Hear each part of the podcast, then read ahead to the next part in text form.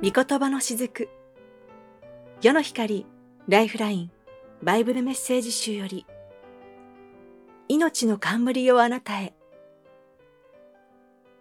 今日のメッセージは関根博之先生です。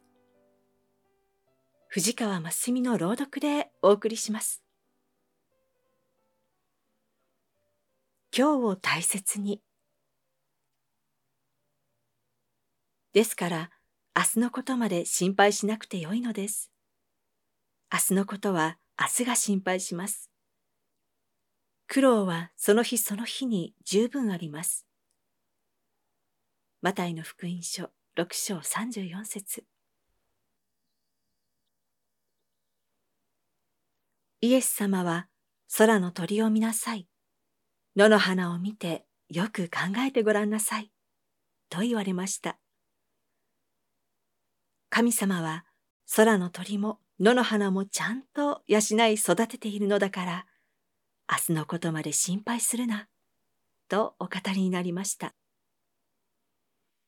それは明日のことを心配しすぎて、今日を大切に生きることができなくなってしまわないように、ということでもあるのですね。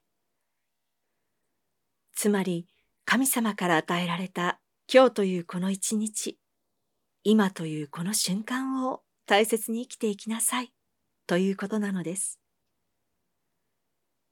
私たちは明日のことを心配しすぎてしまう傾向があるように思います。神様がいつも共にいてくださり、必要を備えてくださることをなかなか信頼しきれないこともあるでしょう。でも私たちは自分で自分の命を自由に伸ばすことができませんし、明日何が起こるかもわかりません。すべては神様の御手の中にあるのですから、神様の導きに従って今を生きていくことが大切なのです。もちろん、だからといって、明日以降の計画は一切立てずに生活するという意味ではありません。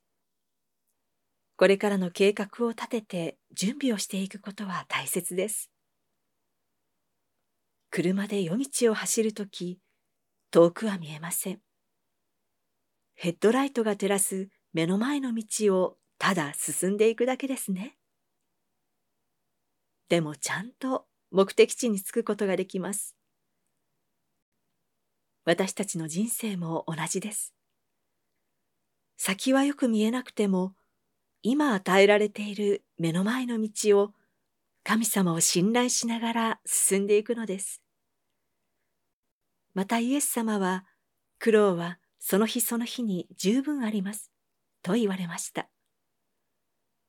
人が背負っているロークは皆違います。比べる必要などありません。それぞれの一日は皆違います。その一日一日を大切にして、神様が明日のための心配は無用と言われるのですから、わかりました。今日というこの日を自分らしく、仕事に、余暇に、自分の健康のために、愛する者のために、大切に過ごしていきます。と告白しながら歩んでいければよいですね。心配するな。愛と真実の神様がおられるのだから。と聖書は教えているのですから。関根博之先生のメッセージを藤川真澄の朗読でお送りしました。